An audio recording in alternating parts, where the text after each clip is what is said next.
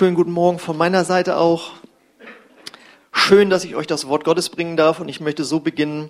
Ähm, weiß jemand, was wir Donnerstag für einen Feiertag hatten?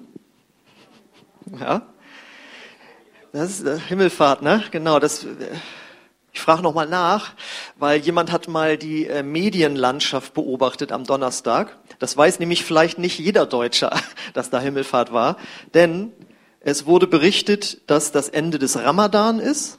Da wurde ausführlich darüber berichtet. Es wurde berichtet, dass äh, es einen ökumenischen Kirchentag in Frankfurt gab und das Vatertag war. Darüber wurde berichtet, aber es wurde nichts gesagt darüber, dass Himmelfahrt war. Jetzt könnte man sagen, naja gut, dieser Feiertag steht ja auch jetzt so nicht in der Bibel drin. Aber ich hatte wirklich von Gott den Eindruck, dass wir als gläubige Christen, und wenn du noch kein gläubiger Christ bist, laden wir dich ein, das zu werden, wenn du heute diese Botschaft hörst, dass wir äh, uns nochmal Gedanken drüber machen, warum die Himmelfahrt von Jesus so immens wichtig ist für jeden Menschen, für uns als Gläubige. Und ich habe da vor paar Jahren schon mal drüber gepredigt, wird der eine oder andere vielleicht merken, aber ich habe das auch echt als dringend empfunden, dass wir als Christen uns daran auch noch mal erinnern, nicht nur, dass wir so einen Feiertag haben, wo wir früher äh, Fahrradtouren gemacht haben, sondern dass es wirklich eine Erinnerung sein soll an was ganz Wichtiges. Ähm, die Himmelfahrt von Jesus ist aus drei Aspekten sehr, sehr wichtig und davon möchte ich einen beleuchten, aber die anderen beiden möchte ich auch erwähnt haben. Äh, der erste Aspekt ist, Jesus hat gesagt, es ist gut, wenn ich gehe, sagt er zu seinen Jüngern, weil wenn ich gehe, die waren ja zuerst nicht happy darüber, dann werde ich den Beistand vom Vater senden, nämlich den Heiligen Geist. Die Kraft des Heiligen Geistes wird auf euch kommen, wenn ich gen Himmel gefahren bin. Also das ist schon mal sehr wichtig, weil ohne diese Kraft des Heiligen Geistes also wäre Jesus gar nicht in unserem Herzen und wir könnten auch nicht seine Kraft an andere weitergeben. Also das ist schon mal wichtig, dass er gegangen ist. Das zweite ist, Jesus hat versprochen, ich werde Wohnungen für euch bauen. Ja, wenn ihr dann in den Himmel kommt, habe ich Wohnungen für euch bereitet. Und das ist mir sehr wichtig, dass er das auch gemacht hat, weil das ist sonst, wenn du eine Pauschalreise buchst, meinetwegen, ich war noch nie auf Mallorca, soll ja jetzt auch teurer werden, vielleicht, habe ich gehört. Aber wenn man da jetzt hinfliegt und dann kommt man da an und ist das Hotel gar nicht da. Siehst du? Und deswegen ist wichtig, dass Jesus sein Versprechen wahrmacht, dass er Wohnungen für uns baut, die wir da in den Himmel eingehen werden. Wohnungen, die auch Fenster haben werden, gehe ich mal von aus, also unter Wohnung verstehe ich das, die geöffnet und geschlossen werden können, so wie wir das jetzt machen.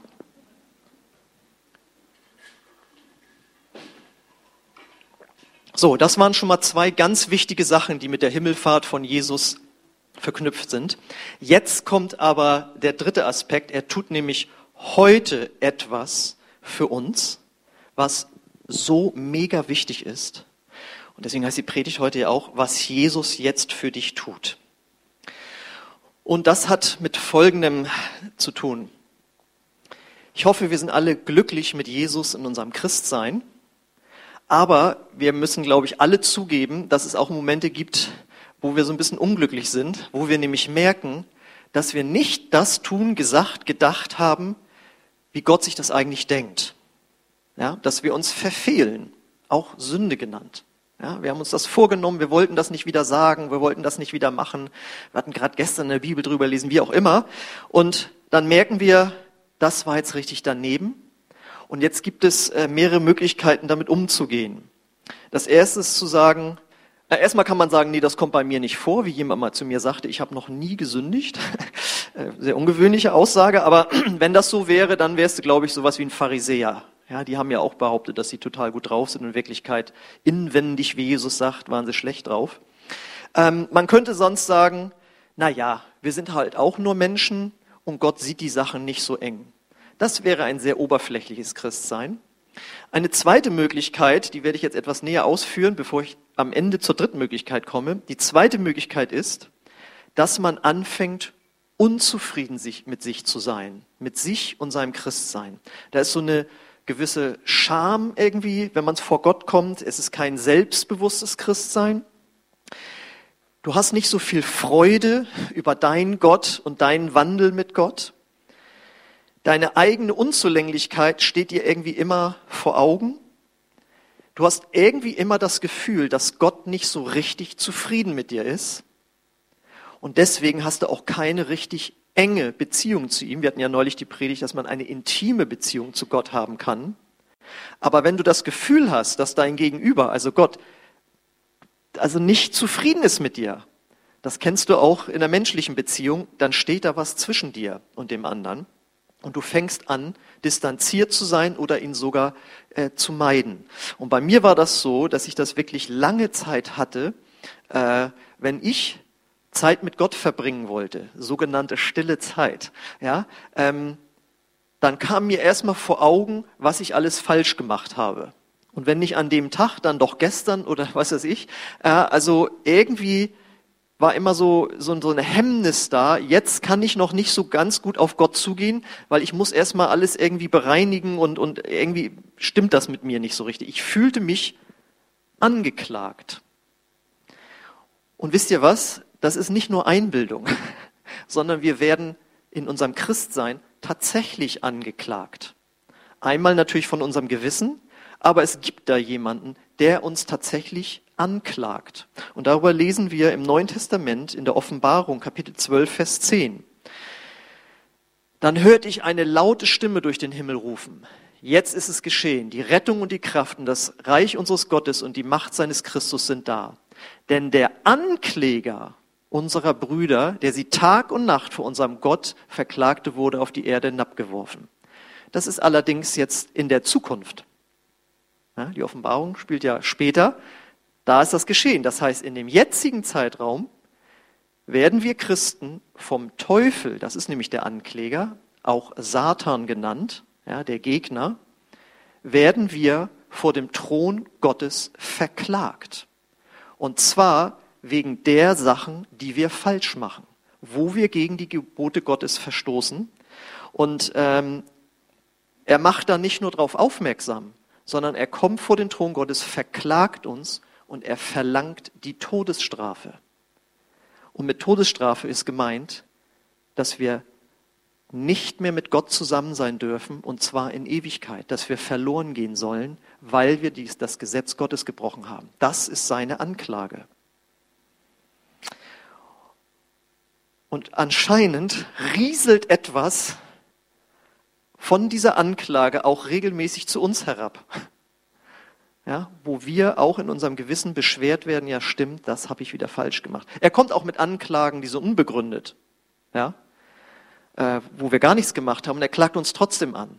Irgendwie ist da ein Druck auf uns. Und ähm, das finden wir nicht nur da äh, im Neuen Testament Offenbarung, sondern das steht auch schon im Alten Testament. Da finden wir nämlich in Sacharja Kapitel 3, Vers 1 folgendes. Dann zeigte der Herr mir Jeschua, den hohen Priester, der vor dem Engel des Herrn stand. Zur Rechten des Engels stand der Satan und verklagte Jeschua. Das heißt, das ist eine biblische Aussage. Wir werden vor dem Thron Gottes verklagt. Äh, ich war mal Zeuge bei einer Gerichtsverhandlung und es war schon krass, wie da der Staatsanwalt den äh, Angeklagten angeklagt hat. Der Staatsanwalt steht ja für das Gesetz und hat ihn angeklagt. Und der war, der ist ziemlich hart, hat er den Angeklagten angegangen. Und das Gesetz ist wirklich unerbittlich. Ich habe von einem Vater gehört, der durch einen Fehler seinerseits einen Autounfall gebaut hat, wo seine kleine Tochter, ich weiß nicht, fünf, sechs, sieben oder so, ist dabei gestorben. Und er war schuld. Trotzdem wurde er angeklagt. Das wurde dann aber irgendwann eingestellt, das Verfahren, auch mit der Begründung, er ist bestraft genug. Aber er hat ja gegen die Verkehrsordnung verstoßen und ob er nun tausend Tode leidet wegen seiner eigenen Tochter, das Gesetz ist erstmal unerbittlich und sagt, das steht so und er muss angeklagt werden. Ja? Und da wird man hart angegangen dann vor Gericht. Und jetzt ist das Problem, der Satan, der Teufel hat ja oft auch recht. Wir haben ja wirklich versagt. Wir haben ja wirklich gegen die Gebote Gottes verstoßen. Und unsere Reaktion ist irgendwie auch erstmal menschlich natürlich. wenn deine eigenen Kinder was ausgefressen haben, wo du ihnen vorher gesagt hast, sie sollen das nicht machen, und du erwischst sie dabei, was machen sie? Der Blick senkt sich. Also sowas habe ich noch nicht gesehen unbedingt bei YouTube, aber es gibt ja diese, diese Filmchen, wo Hunde, wo du nach Hause kommst und die Hunde haben die Wohnung zerlegt. Und dann stehen die irgendwo und dann warst du das und dann guckt der Hund schon immer so und traut sich nicht hochzugucken. Und so sind ja Kinder manchmal auch. Und sie gehen dann auf einmal schneller auf ihr Zimmer als sonst. Sonst wollen sie nicht auf ihr Zimmer, aber auf einmal verschwinden. Das heißt, sie meiden die Gegenwart der Eltern, weil sie wissen, sie haben was ausgefressen. Aber ist es das, was die Eltern klasse finden? Nein, die Eltern finden nicht gut, dass die eigenen Kinder mit einem nicht mehr zusammen sein wollen.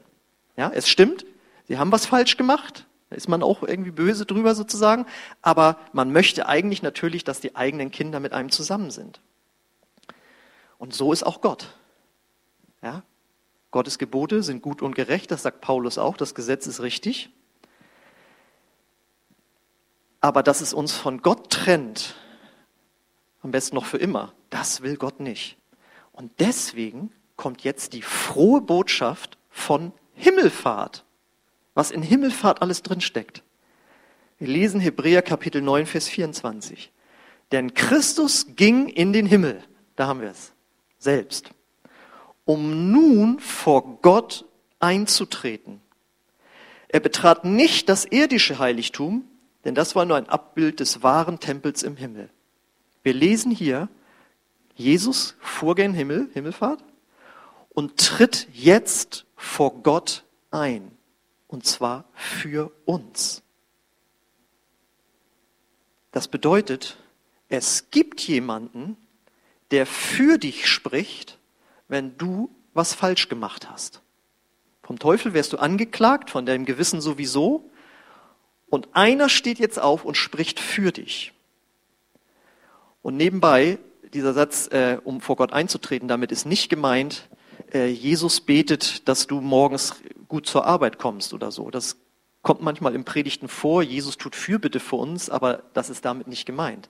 Sondern er tritt vor Gott für uns ein, und jetzt kommt's, wie ein Rechtsanwalt. Das ist damit gemeint.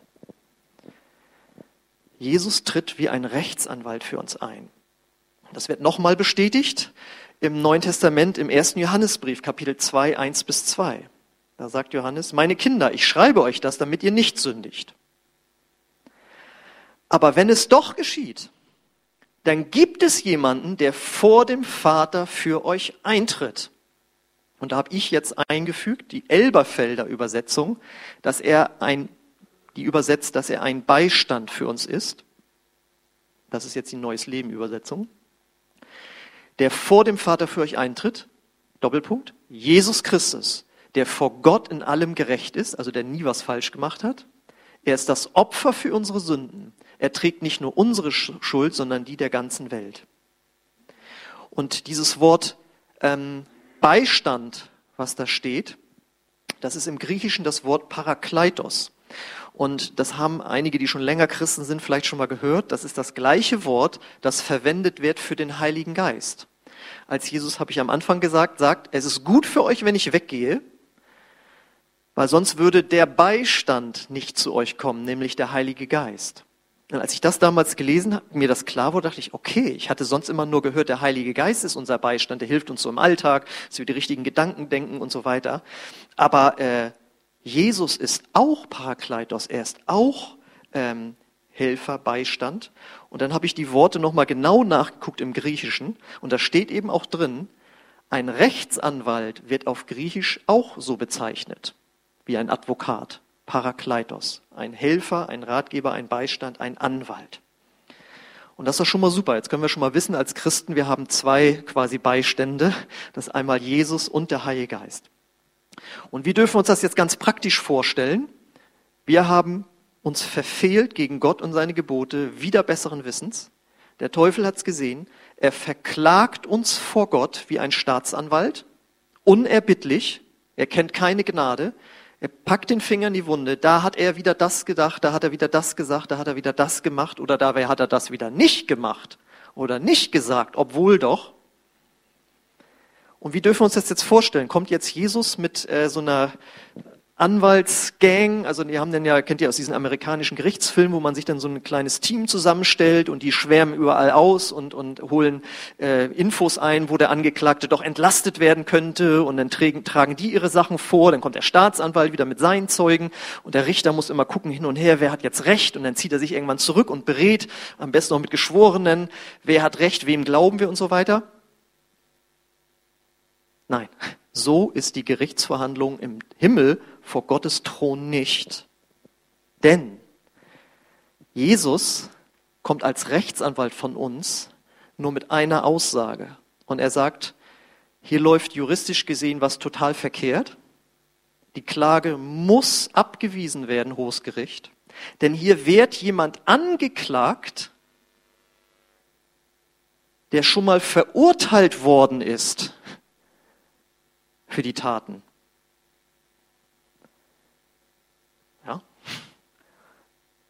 wo habe ich das her? In Römer 8, Kapitel, äh, Kapitel 8, 33 bis 34 steht, wer wagt es, gegen die Anklage zu erheben, die von Gott auserwählt wurden? Gott selbst ist ja der, der sie gerecht spricht. Wer sollte uns verurteilen? Christus Jesus selbst ist ja für uns gestorben. Mehr noch, er ist der Auferstandene. Er sitzt auf dem Ehrenplatz zu Rechten Gottes und tritt für uns ein. Und er sagt, wer wagt es, die Auserwählten Gottes anzuklagen? Die Anklage muss abgewiesen werden, denn die wurden schon einmal verurteilt. Und das ist ein Grundsatz in der Juristerei auch auf der ganzen Welt. Das steht bei uns sogar im Grundgesetz. Niemand darf wegen derselben Tat mehrmals bestraft werden. Das führt zu solchen das ist ein Grundsatz in allen zivilisierten Ländern, ähm, das führt so weit, dass wenn du jemanden umgebracht hast und es kommt zur Gerichtsverhandlung und äh, du wirst dann wegen Totschlag verurteilt. Ja, Totschlag ja bedeutet, dass du den quasi aus Versehen getötet hast. Also es war keine richtige Mordabsicht, sondern es gab vielleicht einen Streit und du hast dann irgendwie im Affekt zugeschlagen und der ist zu Boden gegangen, ist dabei gestorben. Dann ist das ein Totschlag. Und wenn dann, Jahre später, du im Suff, äh, nicht du, wenn derjenige sich im Suff verplappert und sagt, das hab ich natürlich mit Absicht gemacht, die alte Drecksau, wie auch immer, die hat immer das und das gemacht. Natürlich habe ich das mit Absicht gemacht, aber ich habe es vor Gericht so drehen können, dass ich äh, nur mit Totschlag davon gekommen bin. Und das hört jemand, dann spielt es keine Rolle mehr. Du kannst nicht wieder angeklagt werden. Du kannst nicht nochmal für Mord äh, verurteilt werden, weil du wurdest bereits für Totschlag ähm, verurteilt. Das ist, ist so. Das soll, das ist ein Grundsatz, nebis in idem heißt er, nicht zweimal in der gleichen Sache. Und das soll einfach jemandem, der verurteilt ist, eine absolute Rechtssicherheit geben. Die Sache ist abgeschlossen. Ich kann nicht in ein paar Jahren nochmal wieder angeklagt werden. Ähm, das bedeutet, Jesus sagt, der Angeklagte wurde schon mal verurteilt, die Anklage muss abgewiesen werden. Und jetzt fragst du dich, ja, aber wann wurde ich denn schon verurteilt dafür? Mit Jesus am Kreuz wurdest du bereits für diese Sünde verurteilt. Denn in Galater Kapitel 2, Vers 19 steht, ich bin aber durch das Gesetz, dem Gesetz gestorben, damit ich mit, für Gott lebe. Ich bin mit Christus gekreuzigt worden. Und warum bist du mit Christus gekreuzigt worden? Weil du ein sündiger Mensch bist. Ja? Nicht aus Spaß, sondern weil du Strafe verdient hast für dein gesamtes sündiges Leben. Und das nehmen wir im Glauben an, dass wir waren ja nicht leibhaftig vor 2000 Jahren dabei, wir waren ja noch gar nicht auf der Welt. Aber weil Jesus mit seiner Erlösung über der Zeit steht, und wenn wir uns damit identifizieren, indem wir daran glauben, dann wird uns das quasi gut geschrieben. Das ist das Wunder vom Kreuz, dass wir vor 2000 Jahren schon für die Sünden verurteilt wurden, die wir heute begehen. Das bedeutet, wenn du daran glaubst und getauft bist, was das nach außen nochmal sichtbar macht, äh, dann, dann hast du, deswegen sagen wir das ja auch immer, wenn wir hier eine Taufe haben, wenn jemand unter Wasser ist, ist er tot, so wie Jesus tot war, weil wir mit ihm gestorben sind. Und dann kommt man wieder hoch, weil wir auch mit ihm wieder auferstanden sind. Das heißt, wir hingen mit Jesus am Kreuz für alle unsere Sünden. Und das Krasse ist, dass diese Evangeliumsbotschaft, die wir auch auf Himmelfahrt jetzt eben, wie wir gehört haben, äh, beziehen können, dass das bereits im Alten Testament schon mal in einer beispielhaften Geschichte mit einer Gerichtsverhandlung deutlich gemacht wurde. Und zwar gehen wir jetzt wieder in den Propheten Sacharja und gehen wieder in diesen Fall von Jeschua. Lesen wir nochmal. Danach ließ er mich den Hohepriester Jeschua sehen. Das heißt, der Prophet Sacharja hat eine Vision und hat einen Blick in die unsichtbare Welt, der vor dem Engel des Herrn stand. Der Satan aber stand rechts von Jeschua, um ihn anzuklagen. Der Engel des Herrn sagte zum Satan, der Herr weise dich in die Schranken, Satan. Ja, der Herr, der Jerusalem auserwählt hat, weise dich in die Schranken. Ist dieser Mann nicht ein Holzscheit, den man aus dem Feuer gerissen hat? Jeschua hatte nämlich schmutzige Kleider an, als er vor dem Engel stand. Der Engel wandte sich an seine Diener und befahl, zieht ihm die schmutzigen Kleider aus. Zu ihm aber sagte er, hiermit nehme ich deine Schuld von dir und bekleide dich mit festlichen Gewändern. Da würde man, wenn man mal so das Alte Testament liest, einfach so drüber hinweglesen, denken, abgefahrene Geschichte da, was da in der unsichtbaren Welt passiert. Aber dass da das Evangelium, über das ich jetzt vorher geredet habe, schon drin ist, ist schon echt stark. Ne? Wir rekapitulieren das ganz kurz. Der Engel des Herrn ist nach allgemeingültiger Auslegung Jesus. Der, es gibt Engel, Engel des Herrn auch, aber wenn von dem Engel des Herrn gesprochen wird, dann ist das der Sohn Gottes, der so im Alten Testament noch nicht als Jesus äh, äh bezeichnet wird. Das heißt, der Engel des Herrn ist Jesus. Die schmutzigen Kleider stehen für die Schuld von Jeschua, diesem Hohepriester, der ja auch ein ganz normaler Mensch war und sündig war. Der Satan klagt ihn an wegen seiner Schuld, ausgedrückt durch die schmutzigen Gewänder. Und jetzt sagt eben der Engel des Herrn, ja Moment, aber der ist doch, der ist doch schon gerettet. Der ist doch wie aus einem äh, Lagerfeuer, wo Holz verbrannt wird. Das Holz rausgerettet worden, der verbrennt nicht. Das steht für die ewige Verdammnis. Der ist doch schon rausgeholt. Das heißt, er ist schon erlöst. Und als Zeichen dafür bekommt er die schmutzigen Gewänder ausgezogen und neue Gewänder angezogen. Und wenn wir das jetzt wieder auf uns übertragen, bedeutet das, wir sind im Grunde genommen Jeshua, auch wir haben gesündigt, wir werden vom Satan angeklagt. Und Jesus sagt, Moment, aber der kriegt eigentlich saubere Gewänder, nimm dir mal das ab hier, der glaubt nämlich an mich, deswegen kriegt der äh, neue Gewänder angezogen. Und jetzt ist ja noch was Krasses da auch mit drin. Jeshua, so heißt da jetzt der Hohepriester zufällig, ist ja der hebräische Name für Jesus. Das heißt, der, der da angeklagt wird, heißt zufällig auch Jesus. Und wann haben wir das gehabt? Jesus wurde am Kreuz quasi angeklagt für unsere Sünden. Und weil er selbst aber nie gesündigt hat, wurden ihm nachher quasi unsere Sünden, die wurden ihm jetzt erst raufgetan und dann wurden sie ihm wieder abgenommen, weil er dann am dritten Tage von den Toten auferstanden ist, weil er ja selbst nie gesündigt hat. Das heißt, wir haben hier das gesamte Evangelium in dieser kleinen äh, Geschichte drin, in, ausgedrückt äh, durch eine äh, Gerichtsverhandlung mit Anklage und freigesprochen werden und so weiter. Und das ist doch schon mal stark, wenn man sich vergegenwärtigt. Das bedeutet alles, dass Jesus gern Himmel gefahren ist, weil er jetzt für uns eintritt. Das tut Jesus jetzt für dich.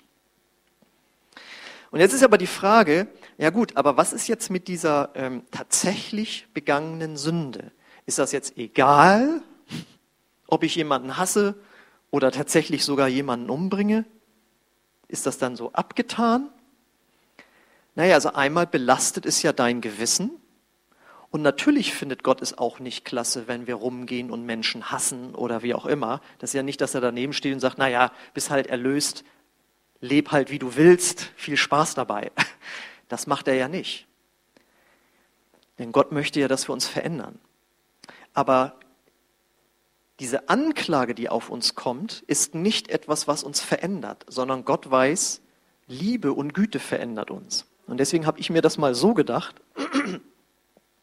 wenn wir am Anfang oder zwischendrin gehört haben, dass Jesus unser Anwalt ist, Parakleitos, und der Heilige Geist wird auch als Parakleitos bezeichnet, dann ist der ja auch ein Anwalt. Und was sind zwei Anwälte? Was bilden die? Eine Anwaltskanzlei natürlich, ist doch klar. Jetzt stelle ich mir das so vor, das ist jetzt von mir ausgedacht, damit wir es besser verstehen können. Wir haben gesündigt, der Teufel klagt uns an, Jesus der Anwalt kommt, sagt hier, er wird abgewiesen, ist schon verurteilt. Und dann nimmt er sein Handy und ruft bei seinem Anwaltskollegen, dem Heiligen Geist, und sagt, pass mal auf, hier ist eine Anklage wieder reingekommen.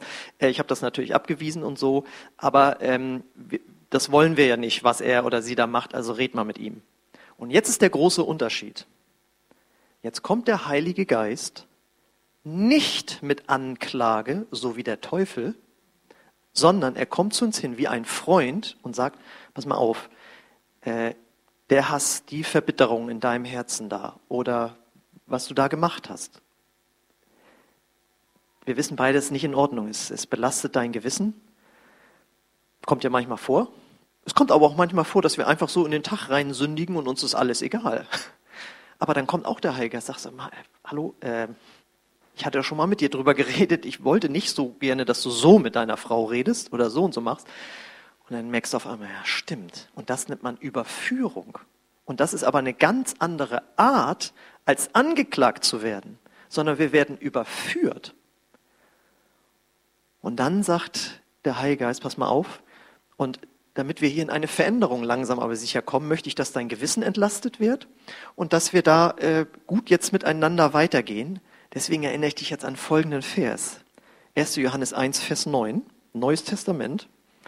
Wenn wir unsere Sünden bekennen, ist er treu und gerecht, dass er uns die Sünden vergibt und uns reinigt von jeder Ungerechtigkeit. Das heißt, wenn der Heilige Geist uns was zeigt, ist das ein super Mittel, sorry, so, ergreifend hier, dann gehen wir einfach zu Gott und sagen, Gott, das war nicht in Ordnung. Denn das bedeutet der, das Wort, die Sünden bekennen. Man muss einfach nur das Gleiche über das Fehlverhalten sagen, wie Gott es sagt. Da muss man nicht auf die Knie gehen, man muss keine Erbsen rausnehmen und dass es weh tut und man muss nicht super lange die Gegenwart Gottes meiden oder so, sondern sagt einfach, okay, war nicht in Ordnung. Das bedeutet nicht, wie das früher auch in vielen Kirchen gelehrt wurde, dass man am Ende des Tages äh, erstmal in Selbstbetrachtung geht, was habe ich heute alles falsch gemacht, um alle Sünden zu bekennen, damit, falls Jesus in der Nacht wiederkommen sollte, man dann doch auch mit in den Himmel kommt. Was meinst du, wie viele Christen früher so geprägt wurden und eine Angst hatten vor Gott? Aber diese Angst brauchen wir nicht zu haben, weil unsere Sünde ist juristisch vor Gottes Thron geklärt worden.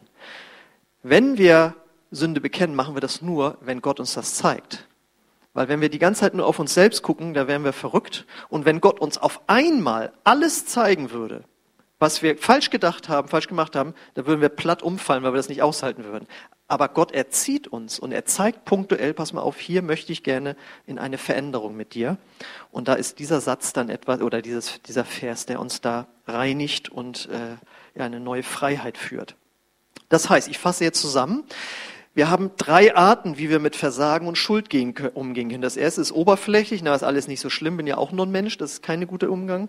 Die zweite Möglichkeit ist, dass wir in Minderwertigkeit gebeugt rumlaufen und uns schlecht fühlen, ist auch keine Möglichkeit, sondern das dritte ist, dass wir uns einfach daran erinnern, was Jesus für uns getan hat am Kreuz, was er jetzt im Moment tut für uns und dass wir deswegen ein befreites Christsein ohne Angst vor Gott leben können und dass wir damit die Anklage des Teufels äh, zurückweisen können.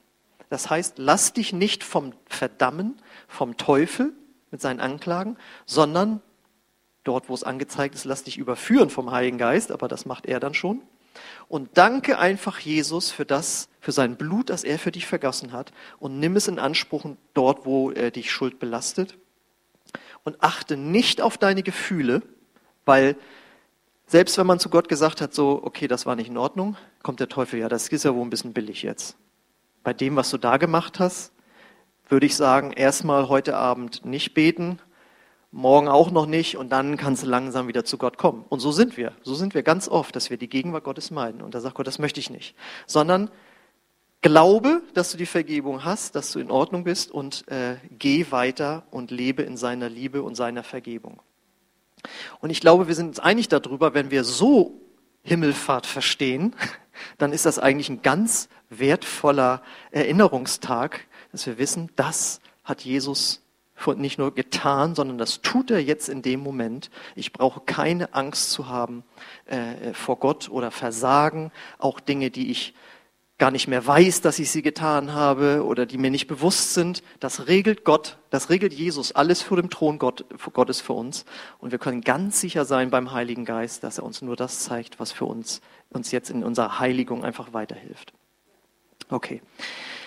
Das war also Himmelfahrt. Das Lobpreisteam darf schon mal nach vorne kommen, weil wir wollen Gott jetzt natürlich danken dafür. Ähm, und deswegen möchte ich dich fragen, lebst du mit dieser konstanten Freude vor Gottes Thron? Dann danke ihm heute jetzt auch gleich nochmal durch das Lied. Danke ihm für die Himmelfahrt und danke ihm für das, was er jetzt macht.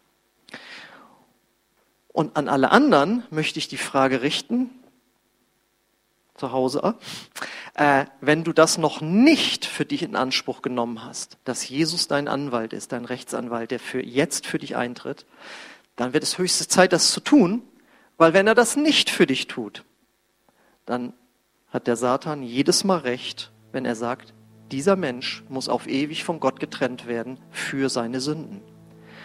Und das möchten wir natürlich nicht. Dafür verbreiten wir das Evangelium.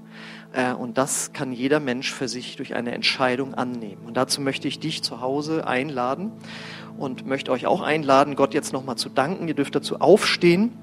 Und dann äh, möchten wir Gott jetzt einfach die Ehre geben. Und ich danke dir, Jesus, für das, was du für uns getan hast am Kreuz und was du jetzt noch tust. Und wir preisen dich darüber, Herr, über deine Güte und deine Liebe und dass wir aus einem Frieden heraus mit dir leben können, wo du uns veränderst, aber ohne Angst und Druck. Ich preise dich darüber, Herr. Und ich bete für jeden, der mit religiöser Belastung irgendwie noch manchmal rumläuft und sich selbst verdammt und deine Nähe meidet. Ich bete wirklich um eine tiefe Erkenntnis dieser Botschaft von Himmelfahrt, das Evangelium darin, das darin verborgen ist, dass einfach ein neuer Tag da auch anbricht und dass jeder sich erinnert, sobald er versagt hat und sich angeklagt fühlt, Moment mal, Gott ist ja für mich, Jesus ist ja für mich jetzt und ich darf weitergehen mit, aus Gottes Gnade und seiner Vergebung. Komm, Heiliger Geist, und leg diese Botschaft tief in unser Herz. Und ich möchte euch jetzt einladen, auch dich zu Hause, wenn du erstmalig Jesus als Anwalt in dein Leben einladen möchtest, sodass du frei wirst von dieser Bedrohung der ewigen Verdammnis, der ewigen Trennung von Gott, dann lade ich dich ein, gemeinsam jetzt mit uns zu beten, wenn du es von Herzen meinst und wirklich Gott äh, dein Leben geben möchtest und wirklich Vergebung deiner Schuld haben möchtest. Ich bete das Satz für Satz vor und wenn das ein Satz nach deinem Herzen ist, dann lade ich dich ein, das Satz für Satz einfach mitzubeten. Vater, ich komme jetzt zu dir und ich danke dir für Jesus, dass er für meine Schuld gestorben ist. Und ich nehme das für mich in Anspruch und will ihm nachfolgen. Jesus, komm du in mein Herz und sei du mein Rechtsanwalt. Amen. Amen. Genau, so wollen wir jetzt Jesus nochmal danken durch das folgende Lied.